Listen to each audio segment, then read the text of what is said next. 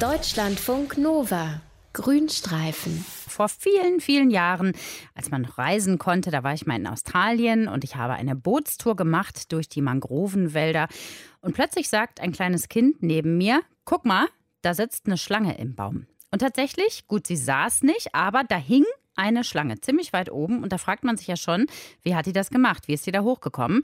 Und endlich, endlich, Jahre später kann ich diese Frage jetzt weitergeben an unseren Tierexperten Dr. Mario Ludwig. Mario, gibt es Schlangen, die fliegen können? Ja, Steffi, die gibt's. Das ist die Gruppe der sogenannten Flugschlangen. Flugschlangen, das sind fünf Schlangenarten, alle sehr eng miteinander verwandt, gehören zur Familie der Schmuckbaumnattern. Die werden so bis zu zwei Meter lang, leben in Südostasien, in Südasien, leben in den Bäumen, also was du in Australien gesehen hast, mhm. und ernähren sich von Fröschen, von Vögeln und von Fledermäusen. Und die können wirklich fliegen? Nein. Nein, also so richtig können die nicht fliegen. Also die haben auch keine Flügel wie ein Vogel, aber was sie hinkriegen, das sind so Gleitflüge. Und zwar Gleitflüge, da können sie jetzt von einem Baum zum anderen segeln oder wenn sie lange Gleitflüge machen, dann eben von einem Baum hoch oben auf den Boden runter runtersegeln. Wie machen Sie das denn mit dem Segeln? Also, und dass Sie nicht einfach so runterplumpsen, so würde man sich das ja eigentlich vorstellen. Ja, das haben amerikanische Wissenschaftler rausgekriegt und zwar mit Hilfe von Zeitlupenaufnahmen von diesen fliegenden Schlangen. Und die Schlangen, die haben beim Fliegen so zwei Tricks auf Lager. Zum einen machen die, die haben eine starke Muskulatur, ihren Körper in der Luft ganz flach, so wie so ein Segel. Mhm. Und damit schaffen die so eine Art Tragfläche, mit der sie gleiten können. Mhm. Und dann machen die mit ihrem Körper so wellenförmige wellenförmige Bewegungen in der Luft und damit optimieren sie während dem Flug den Anströmwinkel von der Luft und können sogar in einem wirklich ganz begrenzten Maß Auftrieb erzeugen. Aber jetzt wirklich, um es nochmal zu betonen, aktiv nach oben fliegen, das können Schlangen nicht. Warum machen die das denn überhaupt? Auch das weiß man nicht so ganz genau, aber es, es, bieten sich ja zwei Gründe an. Also erstens, um Beute zu machen und zweitens natürlich, um mal einem Fressfeind wirklich ganz, ganz schnell entkommen zu können.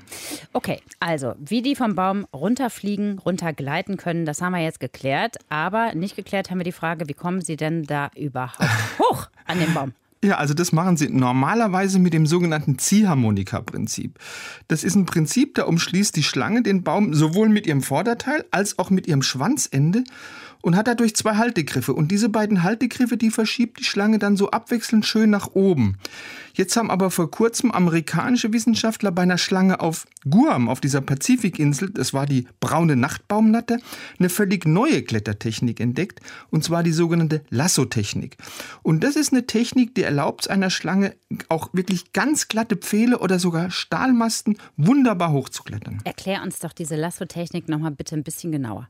Also wenn jetzt eine Schlange wirklich so einen ganz glatten Pfahl hochklettern will, dann umschließt die Schlange den Pfahl, auf den sie klettern will, zunächst mal komplett und auch wirklich sehr eng mit ihrem Körper. Und, und was ganz wichtig ist, das Körper, das Vorderteil muss mit dem Hinterteil zumindest einmal überkreuzt sein. Also das sieht dann wirklich aus wie so eine Lassoschlinge.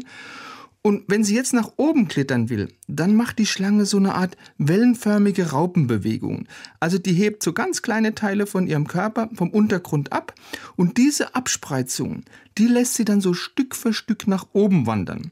Und das ist eine Technik, die erlaubt es eben den Schlangen auch wirklich auf ganz, ganz glattem Untergrund nach oben zu klettern und ermöglicht es ihnen auch, die Nistkästen von seltenen Vögel, Vogelarten zu plündern. Mhm. Weil die haben Tierschützer eben zum Schutz vor Schlangen, die gut klettern können, hoch oben auf glatten Stahlrohren angebracht.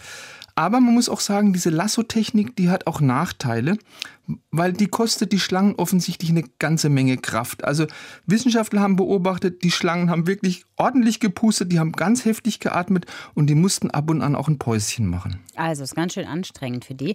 Ich verrate an dieser Stelle mal eben ein Geheimnis. Wir reden ja nicht nur hier on air, wie das in der Profisprache heißt, miteinander, sondern wir quatschen ja vorher auch immer ja. schon mal so ein bisschen kurz. Und da hast du mir eben auch gesagt, äh, es gibt auch Schlangen, die können Treppen steigen. Kannst du das mal ein bisschen näher erläutern? Ja, also es muss man erstmal sagen, in der freien Natur sind natürlich Treppen dünn gesät. Aber es gibt natürlich eine Menge Hindernisse, die eine Schlange überwinden kann, wenn sie eben eine Treppensteigtechnik beherrscht. Zum Beispiel ein Baumstamm, der einfach umgefallen ist. Und das schaffen die Schlangen, weil sie eben in der Lage sind, einen großen Teil von ihrem Vorderkörper vom Boden hochzuheben. Stellt sich natürlich die Frage, warum kippt jetzt die arme Schlange nicht nach vorne um? Ja. Und das haben amerikanische Forscher rausgekriegt, und zwar bei Königsnattern. Das ist so eine 40 Zentimeter große nordamerikanische Schlangenart. Da haben sie ein paar Laborversuche gemacht. Das heißt, wenn so eine Schlange eine Stufe hochklettert, dann teilt die ihren Körper quasi in drei Segmente. Der vordere und der hintere Teil, also die Teile, die auf den ebenen Flächen sind, die machen so Wellenbewegungen. Und der mittlere, der senkrechte Teil, das ist dann technisch gesehen der Träger, der den Höhenunterschied überwindet.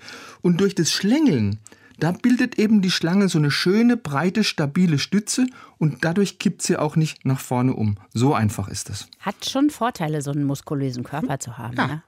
Ja.